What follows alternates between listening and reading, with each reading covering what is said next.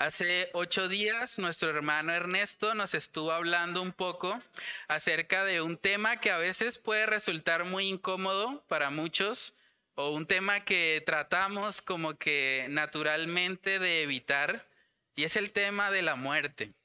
Sabemos todos que un día vamos a morir, pero no nos gusta meditar mucho en esto. Sin embargo, Salomón nos lleva a reflexionar en el hecho de que si un día todos vamos a morir, debemos prepararnos para cuando llegue ese momento, para que no nos tome por sorpresa y para que nosotros podamos enfrentar la muerte con gozo. En Eclesiastés capítulo 9, en el versículo 2, dice ahí la palabra, todo acontece de la misma manera a todos.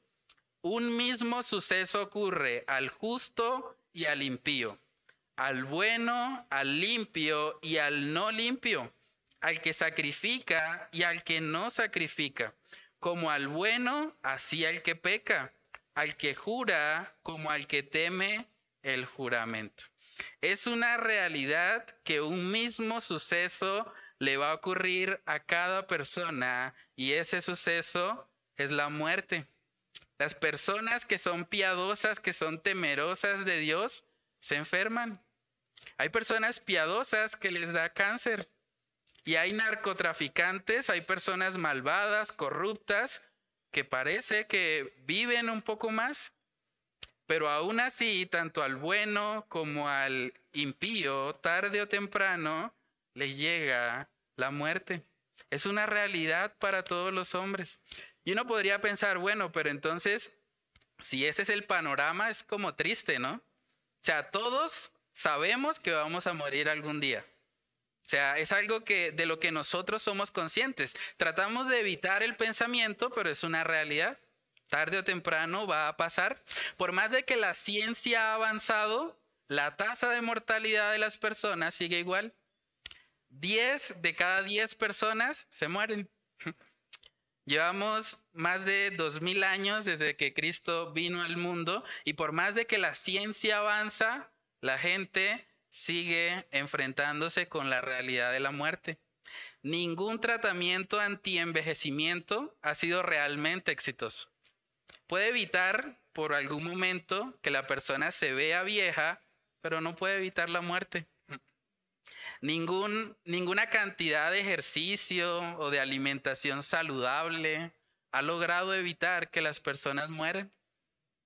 Ahora, no quiere decir que sea malo hacer esas cosas, claro que no. De hecho, la Biblia dice que debemos cuidar el templo del Espíritu Santo, pero al mismo tiempo debemos ser conscientes que ninguna estrategia humana puede garantizarnos tener una larga vida. Nadie sabe realmente si va a llegar a los 80 años o si va a morir mañana. Es una realidad. Nadie conoce el futuro. Vivimos en un mundo donde incluso a veces las cosas suceden como al contrario. A veces pasa que el que más se cuida es el que más rápido se enferma. O aquel que vive una vida de desenfreno y de descuido en su salud termina teniendo una vida larga. Vivimos en un mundo que muchas veces no podemos comprender. Y uno podría pensar, bueno, ante ese panorama como que Salomón va a caer en depresión. Como que si todos nos vamos a morir, pues, ¿qué sentido tiene la vida? Pero vamos a ver que curiosamente, en vez de deprimirse o desanimarse, lo que Salomón nos va a hablar hoy en el texto base es que ante la realidad de la muerte deberíamos vivir vidas llenas de gozo. Llenas de gozo porque un día nos vamos a morir, un día esto se acaba y debemos aprovechar cada oportunidad que tenemos para gozarnos en Dios. Eclesiastés capítulo 9, versículo 7, vamos ahí. Dice la palabra de Dios, anda y come tu pan con gozo y bebe tu vino con alegre corazón, porque tus obras ya son agradables a Dios. En todo tiempo sean blancos tus vestidos y nunca falte ungüento sobre tu cabeza. Goza de la vida con la mujer que amas todos los días de la vida de tu vanidad que te son dados debajo del sol, todos los días de tu vanidad, porque esta es tu parte en la vida y en tu trabajo con que te afanas debajo del sol. Todo lo que te viniere a la mano para hacer, hazlo según tus fuerzas, porque en el Seol a donde vas ya no hay obra, ni trabajo, ni ciencia, ni sabiduría. Me volví y vi debajo del sol que ni es de los ligeros la carrera, ni la guerra de los fuertes, ni aun de los sabios el pan, ni de los prudentes las riquezas, ni de los elocuentes el favor, sino que tiempo y ocasión acontecen a todos porque el hombre tampoco conoce su tiempo como los peces que son presos en la mala red y como las aves que se enredan en lazo. Así son enlazados los hijos de los hombres en el tiempo malo cuando cae de repente sobre ellos. Vamos a orar. Padre, queremos pedirte, Señor, de tu dirección en esta mañana. Queremos que tu Espíritu Santo sea hablando a nuestras vidas, a nuestros corazones. Ayúdanos a entender, Señor, que solamente en una relación contigo podemos experimentar un verdadero gozo. Ayúdanos, Señor, a, vivir cada día de nuestras vidas conscientes de que un día nos vamos a morir, pero que eso nos motive y nos lleve a aprovechar cada minuto, cada segundo que tú nos regalas para vivirlo para ti, para no desperdiciarlo en cosas vanas, en cosas efímeras, sino más bien a que podamos, Señor, vivir siempre con la conciencia de que tú nos has creado y que somos hechos para ti. Oramos, Señor, para que seas tú hablando a nuestras vidas y a nuestros corazones en esta mañana. Te lo pedimos, Señor, en el nombre de Cristo Jesús. Amén y amén. Bueno, hermanos, entonces ahí vemos en Eclesiastés capítulo 9, versículo 7, que empieza diciendo Salomón, anda y come tu pan con gozo y bebe tu vino con alegre corazón, porque tus obras ya son agradables a Dios. Lo primero que vamos a estar viendo en esta mañana es que el gozo, el verdadero gozo, es fruto de una relación con Dios. El verdadero gozo solamente se puede tener cuando hay una relación con Dios. Es imposible encontrar en lo que este mundo ofrece un verdadero gozo que llene totalmente nuestras vidas. El único lugar donde hay plenitud de gozo es en la presencia del Señor. Por eso vemos que aquí en Eclesiastés 9:7, él dice al final del versículo que coma su pan con gozo porque sus obras ya son agradables a Dios. Cuando usted sabe que usted ha sido salvo, cuando usted sabe que ya ha sido justificado, eso quiere decir que cuando Dios lo ve a usted, ya no ve su larga lista de pecados, sino que Él ve la justicia de Cristo en su cuenta, cuando usted sabe eso, usted puede gozarse en cualquier situación. Usted puede tener un gozo que va más allá de las circunstancias. Uno podría pensar, ah, pues comerse el pan con gozo es fácil cuando, cuando el pan es rico, ¿no? Uno podría pensar, bueno, yo puedo comerme el pan con gozo, pero si el pan es una salchipapa o una hamburguesa o de pronto los santanderianos, el mute, me como un mute bien rico, eso sí me lo como con gozo. Pero no es eso lo que Salomón nos está diciendo acá. Él nos está hablando de un gozo que viene de saber que nuestras obras son agradables a Dios. Eso es lo que se conoce en el Nuevo Testamento como la doctrina de la justificación que nosotros somos conscientes de que ahora la justicia de Cristo ha sido puesta en nuestra cuenta. En Romanos capítulo 5 versículos del 1 al 2 dice, justificados pues por la fe, tenemos paz para con Dios por medio de nuestro Señor Jesucristo, por quien también tenemos entrada por la fe a esta gracia en la cual estamos firmes y nos gloriamos en la esperanza de la gloria de Dios. La justificación produce en nosotros un gozo, produce en nosotros una alegría, porque sabemos que nuestras obras son agradables a Dios. No porque nosotros seamos buenos en sí mismos, sino porque Cristo Jesús ha pagado el precio que nosotros merecíamos por nuestra maldad.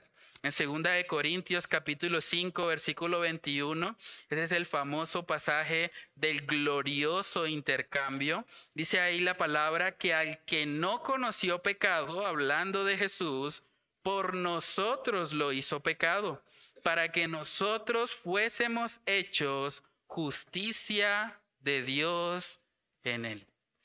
Justicia de Dios en él, la justicia de Cristo puesta en nuestra cuenta. Cuando nosotros somos conscientes de eso, hermanos, podemos vivir una vida gozosa. Y aun cuando el pan sea seco, aun cuando el pan de pronto no sea el más lujoso, podemos tener ese gozo, porque ese gozo no depende de la calidad de la comida. Ese gozo depende de nuestra relación con el Señor. Dice la palabra también en Salmos capítulo 16, este es un texto hermoso. Salmos capítulo 16 en el versículo 11, dice ahí la palabra, me mostrarás la senda de la vida. Miren lo que dice el salmista, en tu presencia hay plenitud de gozo. Hay delicias a tu diestra para siempre. Hermoso ese pasaje. En la presencia de Dios es el único lugar donde hay plenitud de gozo. Este mundo ofrece ciertos placeres que son pasajeros y temporales. Por eso muchas personas terminan frustradas o terminan en una adicción porque están tratando de encontrar en lo creado lo que solo el creador les puede dar. Aquí vemos claramente que Dios no es una persona amargada. Hay personas que de pronto tienen la idea de que Dios es como un abuelito barbudo y que Él está enojado todo el tiempo. Y que Él entonces manda los mandamientos a los hombres para quitarles el gozo a todos. Pero no es eso lo que nosotros vemos en la palabra de Dios. Aquí vemos a un Dios diciéndonos, en mi presencia hay plenitud de gozo. Vengan para que disfruten de la verdadera satisfacción de sus almas, porque en lo creado no lo van a encontrar. Por más delicioso que les parezca el pan que este mundo ofrece, si no comen del pan de vida, no van a poder experimentar este gozo inefable. En Primera de Juan capítulo 5, Primera de Juan capítulo 5 se nos enseña que una de las cosas que Dios hace cuando transforma la vida de una persona es que coloca en esa persona nuevos deseos. Dice Primera de Juan capítulo 5 versículo 3, pues este es el amor de Dios, que guardemos sus mandamientos y sus mandamientos no son gravosos. La vida cristiana, hermanos, no es una vida de tristeza, no es una vida de amargura, no es que uno esté por el mundo diciendo, ay, qué vida tan dura, qué difícil es ser cristiano, no. La vida cristiana es una vida de gozo, es una vida de alegría. ¿Por qué? Porque sabemos que somos hijos de Dios que nada nos puede separar de su mano y eso nos llena de gozo. Hay personas que me han dicho a mí, oiga, usted sí lástima, ¿no? Tan joven usted y se metió a eso del cristianismo y ahora terminó, es que pastor, no, usted sí no aprovechó su juventud. Y la gente que me dice eso, bueno, me causa algo de gracia, pero también me da tristeza, porque esas personas no conocen a Dios. O sea, el hecho de que alguien afirme eso está demostrando un desconocimiento total del Señor. Yo he vivido la mejor juventud que puedo haber vivido porque vivo para Cristo, para mi Salvador, para aquel que murió en mi lugar. Ojalá hubiese conocido al Señor desde niño.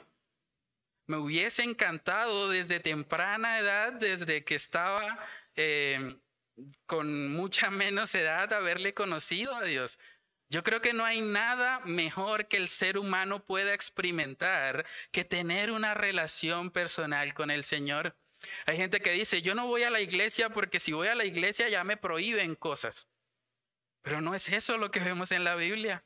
Lo que Dios hace es que Él nos transforma de adentro hacia afuera. No es que la iglesia le prohíbe a uno cosas, es que no queremos pecar más, porque Dios coloca una nueva naturaleza en nosotros y los mandamientos de Él no son gravosos. No es que yo todos los fines de semana esté frustrado pensando, ¿por qué no estoy en una discoteca bailando y tomándome unos tragos? No, para nada, no me interesa en absoluto. Estoy disfrutando la vida que llevo. ¿Por qué? Porque Dios ha colocado en mí nuevos deseos y me gozo en eso, me gozo en esa verdad. Hermanos, la vida cristiana produce en nosotros un disfrute, un deleite que este mundo no entiende. Y por eso ellos hacen comentarios como esos, en los que piensan que es que el cristianismo se trata de una religión de reglas. No, es una religión más bien en la que el Espíritu Santo está colocando nuevos deseos en nosotros y queremos vivir para Él. Nos deleitamos en la santidad. Para nosotros es un gozo el no estar emborrachados todos los fines de semana. No es que estemos frustrados por eso. La palabra de Dios produce en nosotros un cambio que hace que nosotros ahora nos deleitemos en aquello que Dios se deleita. En Salmos capítulo 36, versículos del 7 al 9, este es un texto también hermoso, dice ahí la palabra, cuán preciosa, oh Dios, es tu misericordia. Por eso los hijos de los hombres se amparan bajo la sombra de tus alas. Miren lo que dice, serán completamente saciados de la grosura de tu casa y tú los abrevarás del torrente de tus delicias. Imagínense eso, el torrente de tus delicias, un río de deleite podemos tener en el Señor en una relación personal con Él. Este mundo no entiende eso. Este mundo no lo ha experimentado y por eso es que hay tantas personas que están corriendo detrás de una adicción, pensando que hay algo que les puede llenar. Hay una frase de C.S. Lewis que me gusta mucho. Él dijo, pareciera que nuestro Señor encuentra nuestros deseos no demasiado fuertes, sino más bien demasiado débiles. Miren lo que dice, somos criaturas poco entusiastas, jugueteando con bebidas, sexo y, y ambición, cuando la infinita alegría se nos ofrece. Somos como un niño ignorante que quiere seguir haciendo pasteles de barro en un barrio pobre porque no puede imaginarse lo que es una oferta de un día de fiesta en el mar. Somos demasiado fáciles de satisfacer. El problema del ser humano no es que no quiere alcanzar el gozo, el problema es que se conforma con muy poco. Somos demasiado fáciles de satisfacer cuando las personas corren detrás de la pornografía, cuando corren detrás del alcohol, cuando corren detrás del el cigarrillo, las drogas, cualquier cosa que, que les genera a ellos un tipo de adicción, realmente están demostrando que son demasiado fáciles de satisfacer. Se conforman con lo creado y por eso viven frustrados todo el tiempo porque lo creado no puede satisfacer al ser humano. Fuimos creados para algo mayor. Dice la palabra en Jeremías capítulo 2. Este texto ejemplifica mucho lo que pasa en el corazón del ser humano que no conoce a Cristo. Dice Jeremías capítulo 2 en el versículo 13, porque dos males ha hecho mi pueblo. Me dejaron a mí, está hablando el Señor, fuente de agua viva y cavaron para sí cisternas, cisternas rotas que no retienen el agua. Los seres humanos han hecho dos males. Han dejado a Dios y han tratado de reemplazarlo. Y por eso es que viven frustrados. Saben que las adicciones, realmente cuando pensamos en ellas, son un poco tontas, ¿no? Porque una persona que está buscando satisfacción en el objeto de su adicción, sigue yendo ahí y ya sabe que no llena, pero sigue esclavizado a eso. O sea, nosotros vivimos en una sociedad donde la gente está buscando que el alcohol les llene. Y pueden tomar todos los fines de semana y siguen vacíos. ¿Y por qué siguen yendo a un lugar que no satisface? ¿Por qué siguen buscando algo que no trae plenitud? Es algo realmente intrigante. Hoy en día la gente también está muy pegada al tema de los videojuegos. Se ha vuelto muy popular hoy en día o las redes sociales. Hay gente que cree que solamente por medio de los videojuegos, por medio de estar todo el día en el Facebook, mirando el WhatsApp, los estados, que eso como que les va a llenar, como que eso les va a hacer sentir plenitud. Pero cada vez, hermanos, que el ser humano intenta buscar en lo creado lo que solo Dios puede dar, termina frustrado. Es increíble que no aprendamos. Seguimos chocando con la misma piedra todo el tiempo. No hay satisfacción en el mundo, no lo intentemos más. Vayamos a la verdadera fuente, al Señor Jesucristo. Por eso Jesús, cuando se encontró con esta mujer samaritana en Juan capítulo 4, una de las cosas que le dijo fue precisamente que cualquiera que bebiere del agua física volverá a tener sed.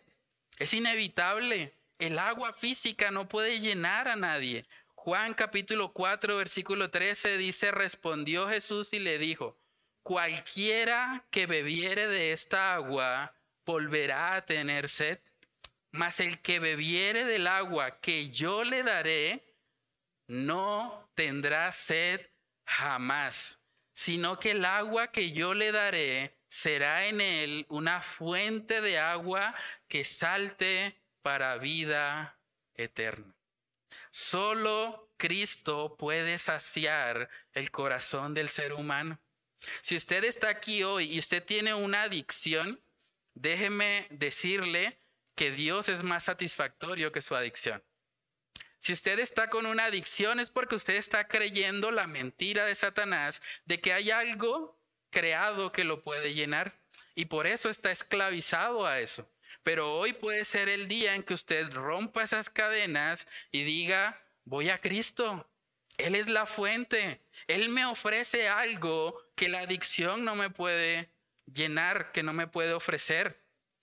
Tenemos que aprender, hermanos, a ir a la verdadera fuente de agua viva, que es nuestro Señor Jesucristo. Es la única manera en que vamos a tener ese gozo morando en nuestros corazones. Y uno podría preguntarse, bueno, pero entonces yo sé que solamente en el Señor hay gozo y plenitud, pero ¿cómo lo vivo en la vida práctica? ¿Será que todos los días tengo que estar orando y leyendo la Biblia las 24 horas del día? ¿Será que esa es la forma de tener el gozo? Bueno, vamos a ver porque el mismo pasaje nos muestra que nosotros podemos tener gozo aún en medio de actividades cotidianas. ¿Qué dice Eclesiastés 9:7? Anda y come tu pan con gozo no necesariamente implica que yo deba estar las 24 horas orando y leyendo la Biblia. Aunque bueno, si alguien puede hacerlo, es, es, bueno. Pero digamos que no es eso a lo que el texto realmente nos quiere llevar. Nosotros, hermanos, debemos ser conscientes que aún en medio de las actividades cotidianas que nosotros realizamos, podemos experimentar el gozo del Señor. ¿Saben que parte del problema por el que esto nos llega a costar es que nosotros venimos de una educación en la que no nos enseñaron a pensar cristianamente? La mayoría de nosotros pensamos que las cosas ocurren porque sí, porque fue lo que nos enseñaron. Cuando usted come algo realmente pues muy, en muy raras ocasiones hay personas que se toman el tiempo de meditar en todo lo que hay detrás de esa comida, por ejemplo.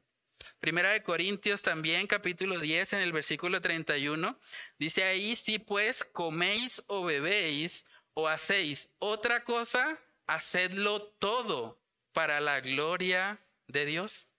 Cada cosa que hacemos en nuestra vida, hay que hacerla para el Señor. Cuando usted va a trabajar, usted debe trabajar para el Señor. Cuando usted se come algo, debe comer para la gloria de Dios. ¿Cuándo fue la última vez que nosotros nos tomamos un vaso de agua para la gloria de Dios? ¿Cuándo fue la última vez que fuimos conscientes de todo lo que hay detrás de? Saben que lo que nos afecta muchas veces es que nosotros no nos tomamos el tiempo o vivimos la vida en modo automático, haciendo todo porque simplemente hay que hacerlo. Vivimos afanados y no nos tomamos el tiempo de meditar en que para que nosotros comamos algo es porque Dios en su misericordia proveyó lo necesario para que yo pueda consumir ese alimento. Cuando estaba preparando este mensaje me encontré con que la lengua del ser humano tiene en promedio 10.000 papilas gustativas. 10.000 papilas gustativas. O sea, cuando usted saborea algo, usted debería poder recordar que Dios en su soberanía, en su misericordia, formó las papilas gustativas de su lengua para que usted pueda percibir cada uno de los sabores que podemos percibir. Al mismo tiempo, usted puede meditar en el hecho de que para que ese alimento llegara hasta su casa, Dios permitió que las condiciones climáticas fueran las adecuadas para que ese alimento fuese cultivado en la tierra, fuese luego transportado hasta el lugar donde usted lo compró y lo pudo hacer. Cuando nosotros pensamos, hermanos, en todo lo que hay detrás de eso nos ayuda a ver la mano de Dios en nuestras vidas, a darnos cuenta que la comida no sale de la nevera, como muchos piensan. La comida realmente es algo que el Señor provee por medio de la naturaleza. Saben que si el Señor fuese una especie de matagozo cósmico que no quisiera que nadie realmente se gozara la vida cristiana, pues ¿para qué tantas papilas gustativas? Él pudo haber hecho un solo sabor y ya. Y bueno, todos comen y les va a saber siempre igual. Lo importante es que se nutran. Pero Dios no hizo eso. ¿Saben que la palabra de Dios nos muestra que Dios se goza en que nosotros nos gocemos? Es impresionante eso. Vamos a mirar Primera de Timoteo capítulo 6. Primera de Timoteo capítulo 6, en el versículo 17, miren lo que dice a los ricos de este siglo, manda que no sean altivos ni pongan la esperanza en las riquezas, las cuales son inciertas, sino en el Dios vivo. Y miren lo que dice después, que nos da todas las cosas en abundancia para que las disfrutemos. Dios quiere que usted pueda gozarse el plato de comida que se va a comer cuando salga de acá. Dios quiere que usted haga eso. Pero la forma de gozarnos es entendiendo que la comida o el pan no es el fin en sí mismo. El fin es la gloria de Dios.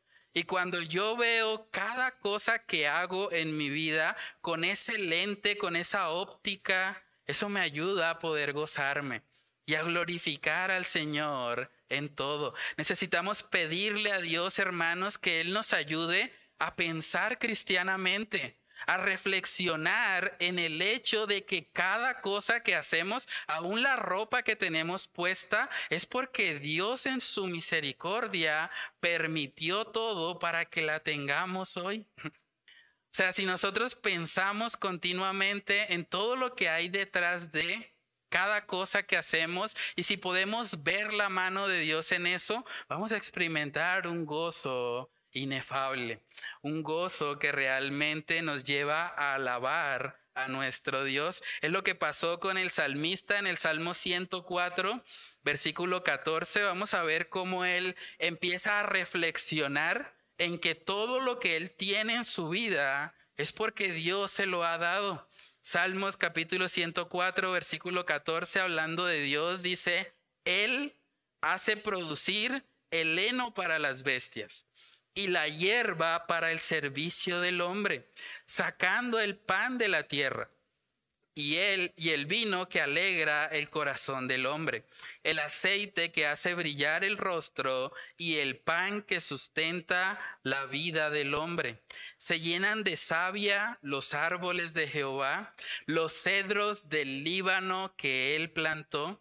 Allí anidan las aves, en las hayas hace su casa la cigüeña, los montes altos para las cabras monteses, las peñas madrigueras para los conejos, hizo la luna para los tiempos, el sol conoce su ocaso, pones las tinieblas y es la noche, en ella corretean todas las bestias de la selva, los leoncillos rugen tras la presa y para buscar de Dios su comida, Sale el sol, se recogen y se echan en sus cuevas. Sale el hombre a su labor y a su labranza hasta la tarde. Verso 24, cuán innumerables son tus obras, oh Jehová.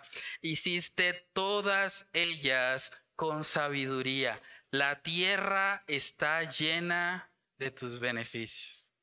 ¿Pueden ver el fruto de meditar en el Señor, en meditar en que aún el pan que comemos, el vino que bebemos, es porque el Señor lo ha provisto.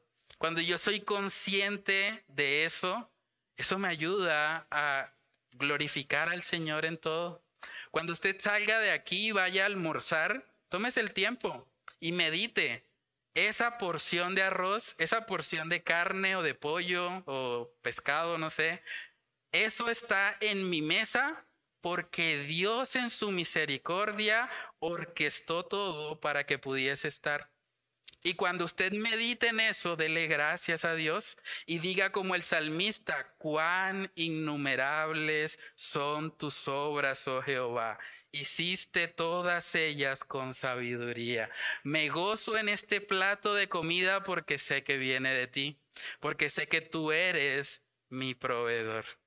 Hermanos, el segundo punto que vamos a estar viendo hoy es que necesitamos aprender a ver a Dios en nuestras actividades cotidianas. Necesitamos ver a Dios en cada aspecto de nuestras vidas. Eclesiastés capítulo 9 en el versículo 8 dice, en todo tiempo sean blancos tus vestidos y nunca falte ungüento sobre tu cabeza. Las vestiduras blancas y el ungüento tienen que ver con el arreglarse y perfumarse, lo que pasa con el ungüento, para un evento especial. Ahora, hay que entender que el énfasis para yo poder gozarme en esto no está en la ropa, no está tampoco en el perfume, está en yo entender que Dios es quien está detrás de estas cosas. En Eclesiastés capítulo 7, el texto que estudiamos hace un mes más o menos, dice que mejor es la buena fama que el buen ungüento y mejor el día de la muerte que el día del nacimiento. Entonces, realmente lo que Salomón nos está diciendo acá no es que nosotros debemos enfocarnos principalmente en vestirnos bien o en vestirnos de forma elegante o en usar un buen perfume. Lo que Él nos está mostrando es que si tenemos la posibilidad de hacerlo, debemos hacerlo con gozo porque sabemos que viene de Dios. Si yo sé que la ropa que me pongo es porque Dios me ha proveído para yo colocarme esta ropa, eso me ayuda y me llena de gozo. También lo mismo pasa con el ungüento. No se trata de enfocarse en las cosas externas. De hecho, la Biblia muestra en muchos pasajes la importancia que tiene primeramente cuidar el hombre interior. Pero si usted puede vestirse bien, si usted puede usar un buen perfume, usted debe recordar que eso viene del Señor que es Él el que le está proveyendo para esas cosas. Proverbios capítulo 28 en el versículo 6 dice, mejor es el pobre que camina en su integridad que el de perversos caminos y rico. Es mejor ser un pobre pero temeroso de Dios que realmente tener abundancia cuando la persona no conoce al Señor. Debemos entender, hermanos, que cada cosa que hacemos en nuestra vida debemos hacerla para Dios. Dice en el catecismo de Westminster una frase que me gusta mucho, dice, el fin más alto e importante del hombre es glorificar a Dios y gozar de Él para siempre.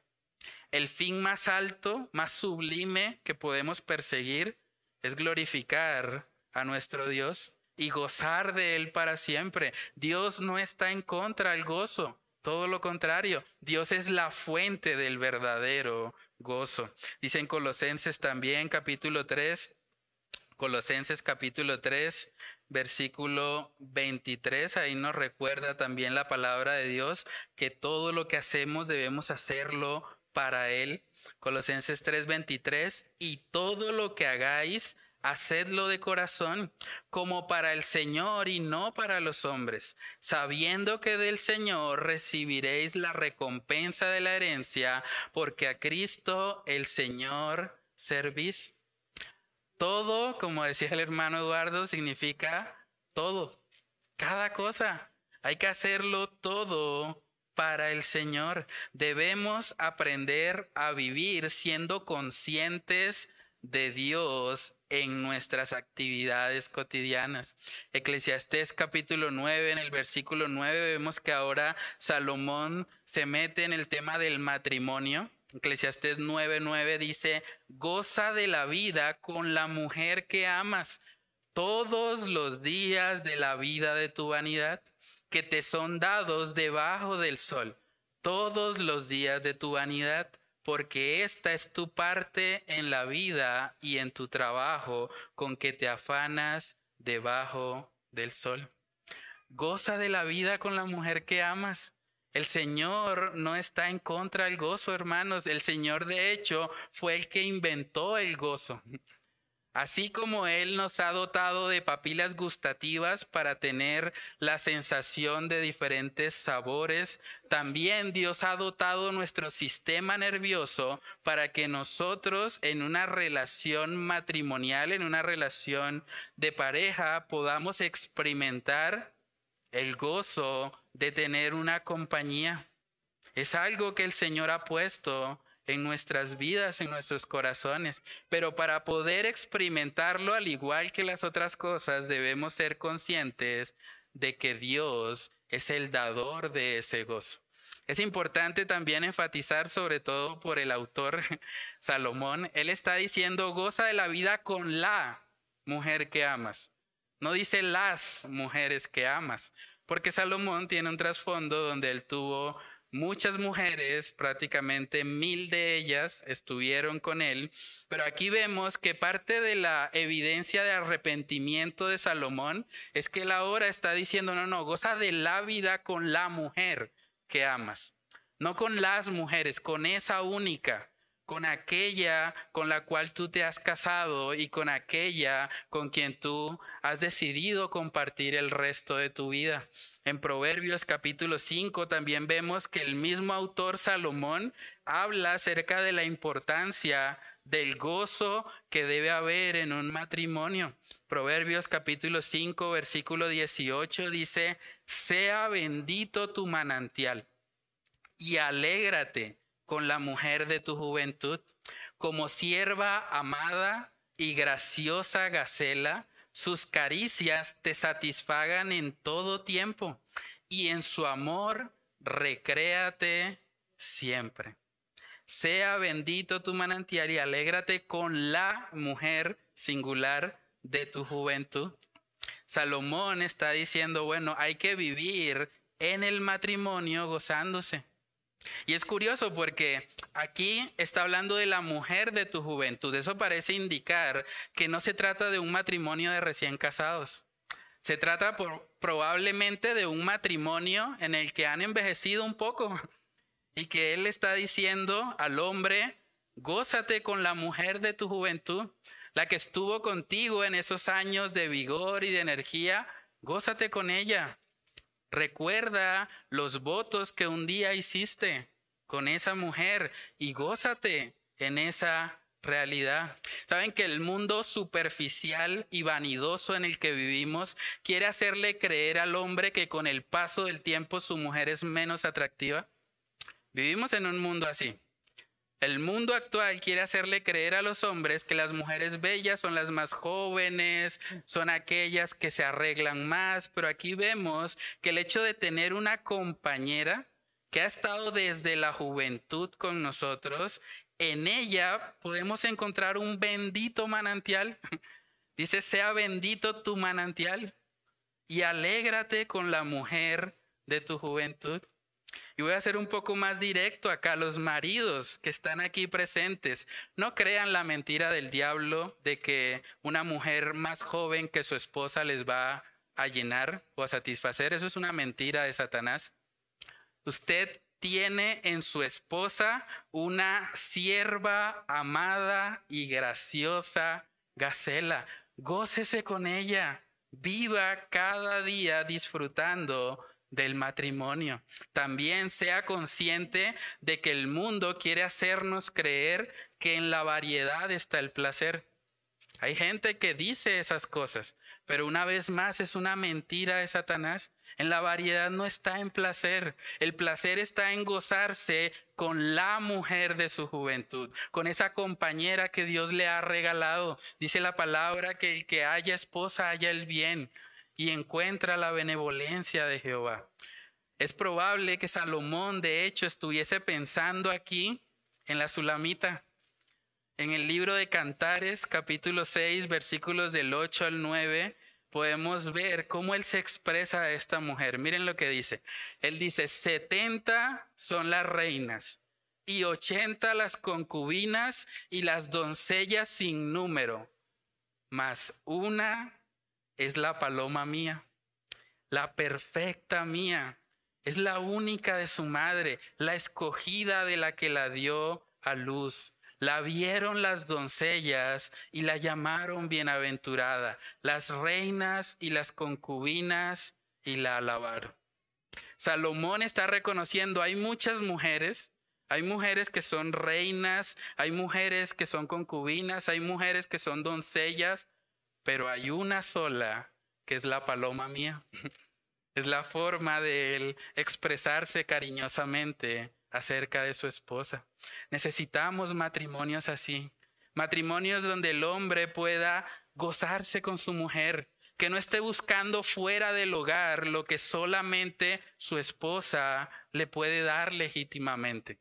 Hermanos, Dios quiere que vivamos matrimonios donde el marido y la mujer se gozan en su relación. El mundo también nos quiere hacer creer que con el paso del tiempo las relaciones sexuales en un matrimonio son menos deleitosas. O como que ya se van volviendo viejitos y como que ya realmente no se disfrutan tanto el uno al otro. Pero aquí vemos en la palabra de Dios que antes, con el paso del tiempo, las relaciones sexuales en un matrimonio deberían ser más deleitosas. ¿Por qué? Porque ahora ellos han echado raíces en su amor. Ellos han podido madurar en muchas áreas y se conocen mejor el uno al otro. Entonces, con el paso del tiempo, esa intimidad debería ser mayor. En Eclesiastés 9:9 se nos dice también que el gozo viene de estar con la mujer que amas goza de la vida con la mujer que amas. Este mundo nos quiere hacer creer que el gozo en una relación es fruto de la apariencia física, pero realmente a la luz de este pasaje no lo es. No está diciendo ahí, gózate de la vida con la mujer hermosa o con la mujer de una apariencia despampanante. No, con la mujer que amas, con tu compañera de vida, gózate con ella. Disfruta de tu relación matrimonial. ¿Saben que es curioso cómo cuando las parejas están en el noviazgo, el afán o la tentación que tienen es que quieren tener intimidad? Pero una vez se casan, parece que ocurriera lo contrario. Ahora la tentación es como que no quieren tener más intimidad. Pero aquí vemos que Dios quiere que en el matrimonio haya ese gozo, esa unidad. Por eso el apóstol Pablo también decía que nadie se pertenece a su cuerpo, O sea, realmente nadie debería negarse al otro. Deberíamos entender que el Señor ha diseñado el matrimonio, ha diseñado el sexo para que lo disfrutemos en el contexto, obviamente, de la relación matrimonial. Lo siguiente que menciona Salomón ahí en Eclesiastés 9 es el trabajo. Dice en el verso 10, todo lo que te viniere a la mano para hacer, hazlo según tus fuerzas, porque en el Seol a donde vas no hay obra, ni trabajo, ni ciencia, ni sabiduría. En otras palabras, Salomón está diciendo, trabaja duro antes de que termines en la tumba. Eso es lo que significa el Seol. Antes de que llegue ese momento, aprovechala. Cada minuto trabaja, esfuérzate, todo lo que esté a tu mano para hacer, hazlo según tus fuerzas. La Biblia nos muestra que el trabajo es un don de Dios. De hecho, lo vimos en Eclesiastés capítulo 5, en el versículo 18 dice ahí la palabra, he aquí pues el bien que yo he visto, que lo bueno es comer y beber y gozar uno del bien de todo su trabajo con que se fatiga debajo del sol, todos los días de su vida que Dios le ha dado, porque esta es su parte. Asimismo, a todo hombre a quien Dios da riquezas y bienes y le da también facultad para que coma de ellas y tome su parte y goce de su trabajo, esto es don de Dios. Vivimos también en una cultura donde el trabajo como que no le gusta a muchas personas. Decía don Ramón, ningún trabajo es malo, lo malo es tener que trabajar, ¿no? Pero realmente don Ramón tiene una visión errada del trabajo. La Biblia nos muestra que incluso desde antes que el pecado entrara en el mundo, Dios había colocado al hombre en el huerto del Edén para que trabajara. El trabajo no es una maldición. Lo que pasó como consecuencia del pecado es que el trabajo se volvió más duro es que ahora iba a ser con el sudor de la frente. Pero desde el principio, cuando todo era bueno, Dios había establecido que el hombre trabajara. Génesis capítulo 2, versículo 15 dice ahí la palabra, tomó pues Jehová Dios al hombre y lo puso en el huerto del Edén para que lo labrara y lo guardase. Dios no le dijo, bueno, te acuestas en una hamaca en el jardín del Edén y disfruta. No, le dio una tarea, un trabajo, una responsabilidad. Es interesante también que antes de darle una esposa le dio un trabajo. Por eso los solteros que están acá, si quieren casarse algún día, deberían pensar en cómo proveer, en cómo tener un trabajo que les permita ayudar a pagar los gastos de un hogar. Proverbios capítulo 21 también vemos ahí que la palabra nos advierte del peligro que hay en la pereza.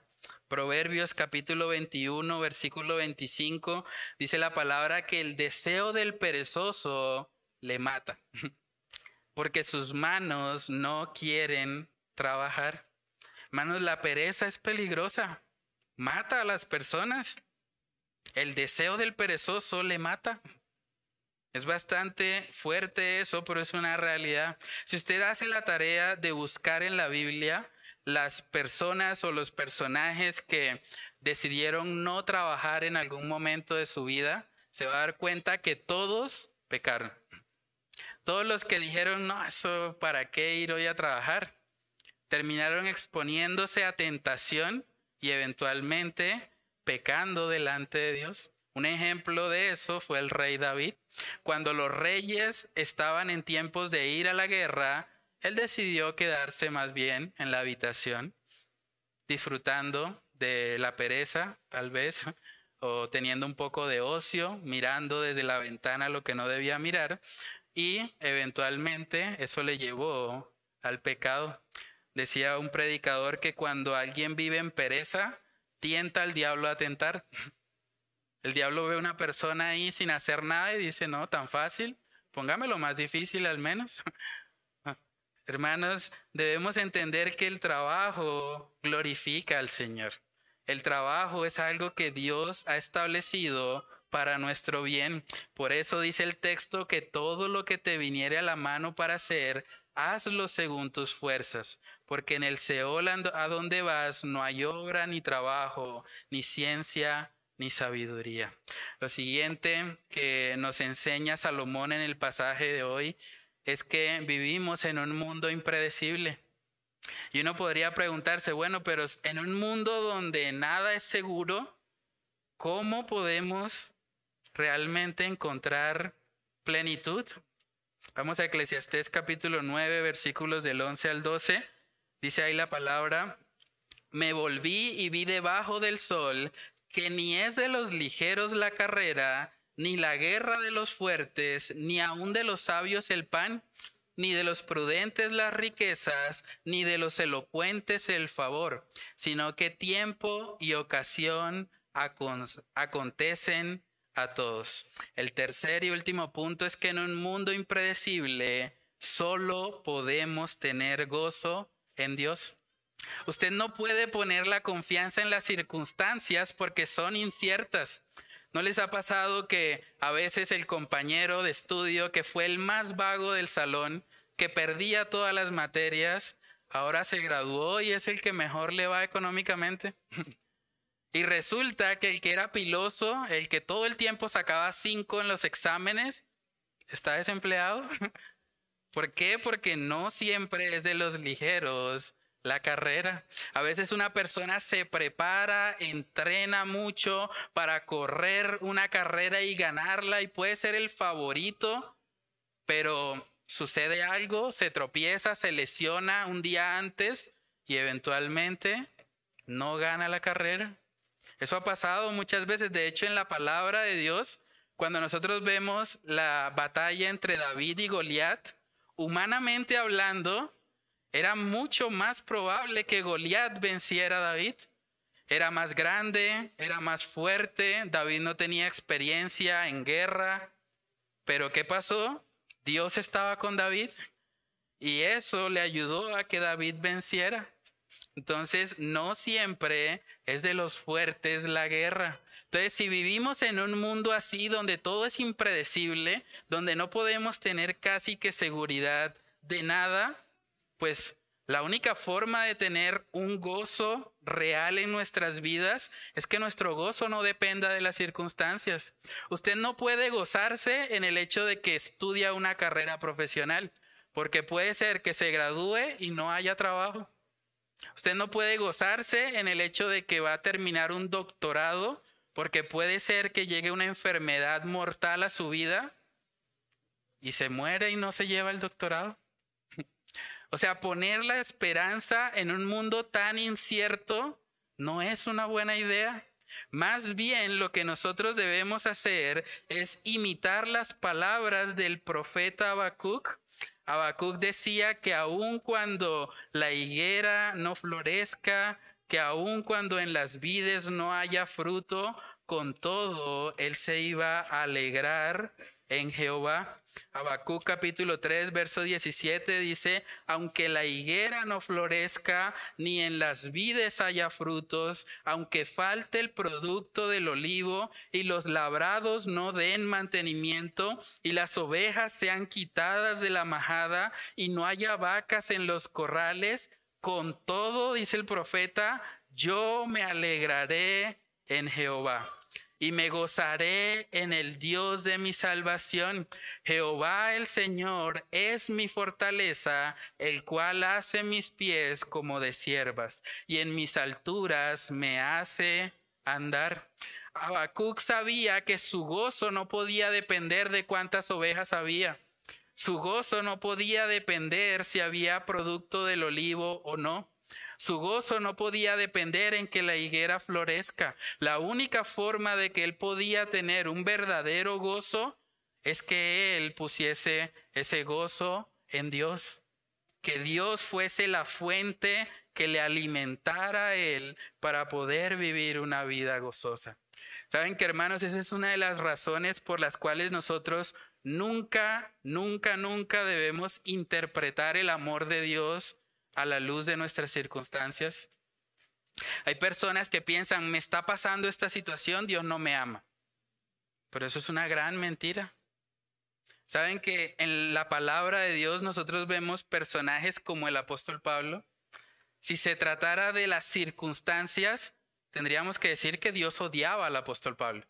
Ese hombre fue náufrago, ese hombre fue apedreado, ese hombre fue a la cárcel injustamente, ese hombre le picó una serpiente venenosa, ese hombre le pasó cualquier cantidad de cosas. Si Pablo hubiese puesto o hubiese interpretado el amor de Dios a la luz de las circunstancias, Pablo viviría deprimido todo el tiempo porque las circunstancias estaban siendo totalmente adversas para él. Pero en el libro de Gálatas vemos que él dice puntualmente en dónde estaba su gloria. Gálatas capítulo 6 en el versículo 14 dice la palabra, pero lejos esté de mí gloriarme, sino en la cruz de nuestro Señor Jesucristo, por quien el mundo me es crucificado a mí y yo al mundo. Hermanos, el amor de Dios debemos interpretarlo a la luz de lo que Él hizo en la cruz por nosotros. Si nosotros hacemos eso, vamos a tener un verdadero gozo inefable en nuestras vidas. Pero si pensamos que son las circunstancias las que evidencian si Dios nos ama o no, vamos a terminar muchas veces frustrados. En el libro de Romanos capítulo 8, verso 35 dice ahí el apóstol Pablo, ¿quién nos separará del amor de Cristo?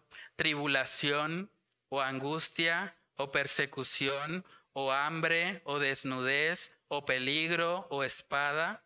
Como está escrito, por causa de ti somos muertos todo el tiempo, somos contados como ovejas de matadero.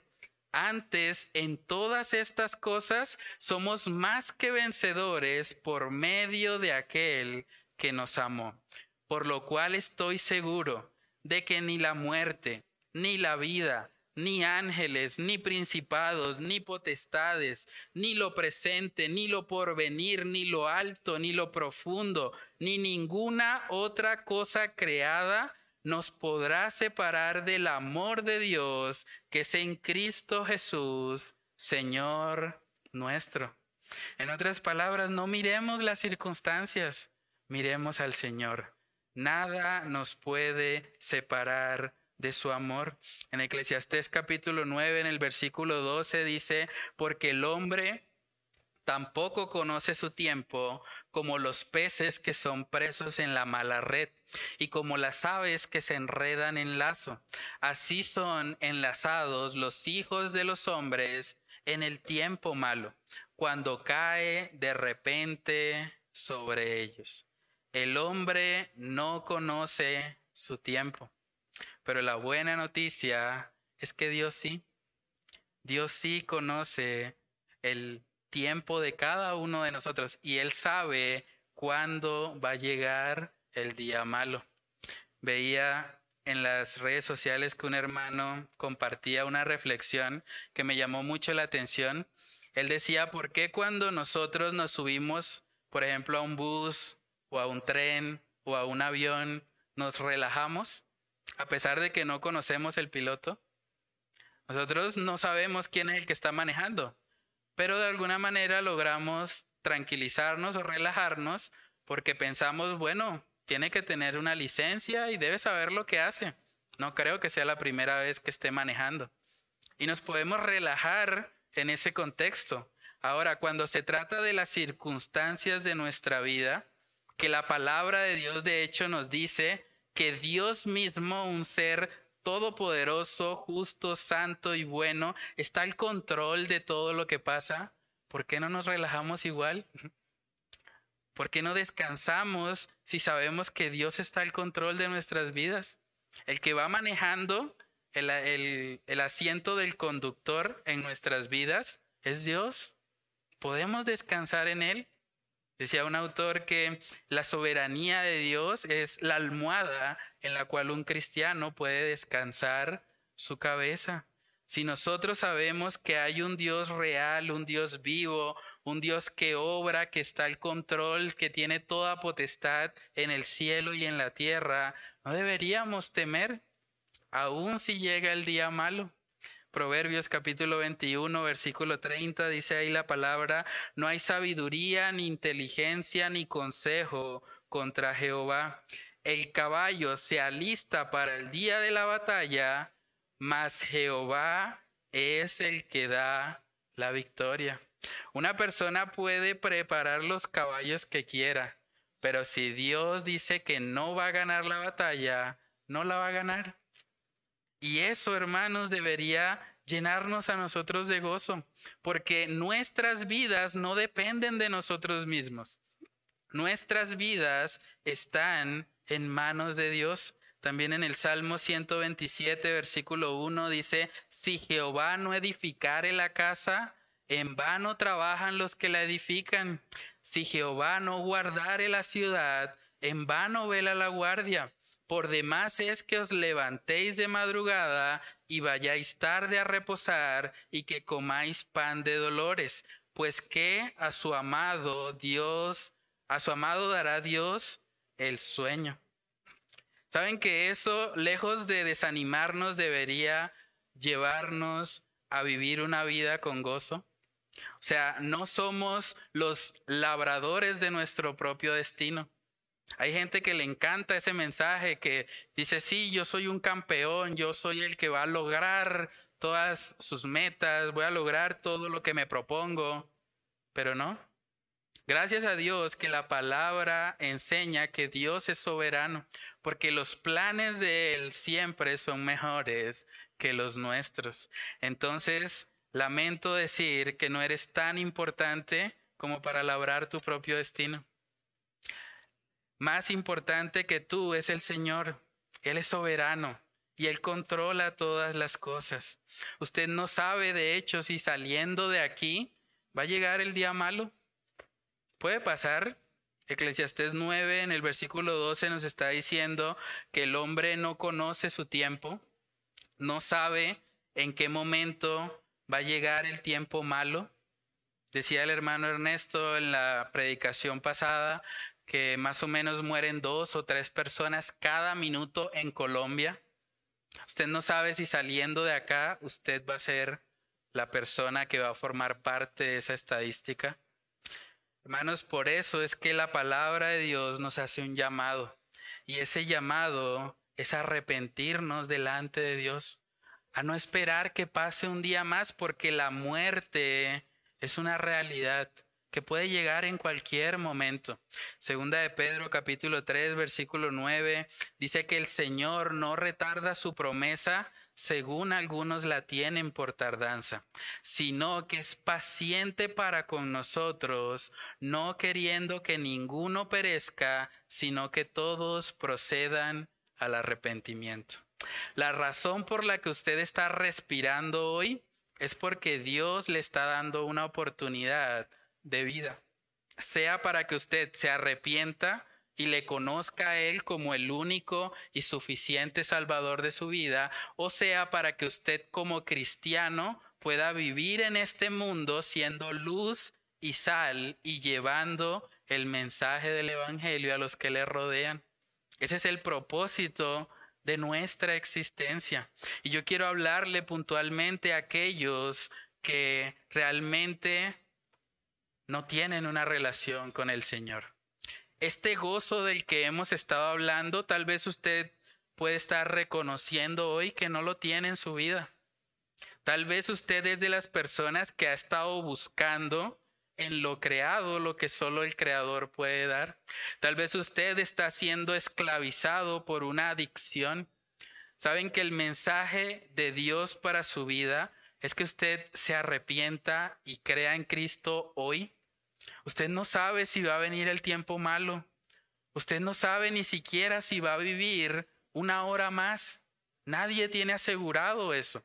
Pero el Señor nos llama al arrepentimiento. Cuando nos arrepentimos de todo corazón y ponemos nuestra fe en Jesucristo, entonces somos vestidos con las vestiduras blancas del Señor Jesucristo. Y ahora podemos gozarnos, como decía Eclesiastés capítulo 9, podemos gozarnos porque nuestras obras ya son agradables a Dios. Dice Isaías 61, versículo 10, en gran manera me gozaré en Jehová.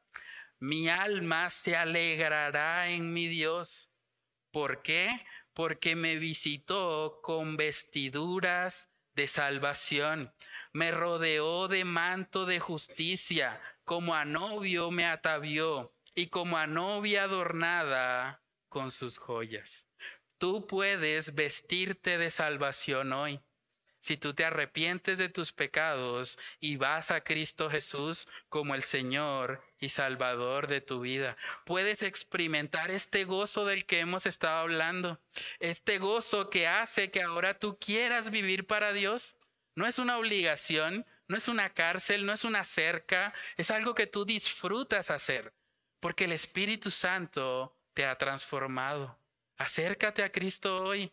Hoy puede ser el día en el que tú le conozcas. Hoy puede ser el día en que tú te arrepientes de tus pecados y vienes a Él como el único y suficiente Salvador de tu vida. Y si tú ya eres un cristiano, debes recordar que nuestras vidas no están en manos de la diosa fortuna, nuestras vidas no están en manos de los astros, ni siquiera nuestras vidas están en nuestras propias manos. Nuestras vidas están completamente en manos de Dios, de un Dios justo, santo y bueno que obra cada cosa en nuestra vida conforme a su buena voluntad. Y eso es algo que como cristianos debe llenarnos de gozo al saber que nuestro Dios gobierna. Vamos a orar. Padre, te damos muchas gracias, Señor, por este tiempo. Gracias por este mensaje, Señor, en el que tú nos recuerdas que el verdadero gozo solo lo podemos encontrar en ti. Padre, ayúdanos a siempre verte, a siempre contemplarte, aún en medio de las actividades cotidianas, Señor, aún en medio de las situaciones que enfrentamos, Señor, en nuestra vida, que podamos recordar que tú gobiernas, que tú tienes toda potestad en el cielo y en la tierra, y que no debemos temer porque el conductor de nuestras vidas eres tú, porque eres tú, Señor, el que está al control y el que está gobernando soberanamente en todas las áreas de nuestra vida.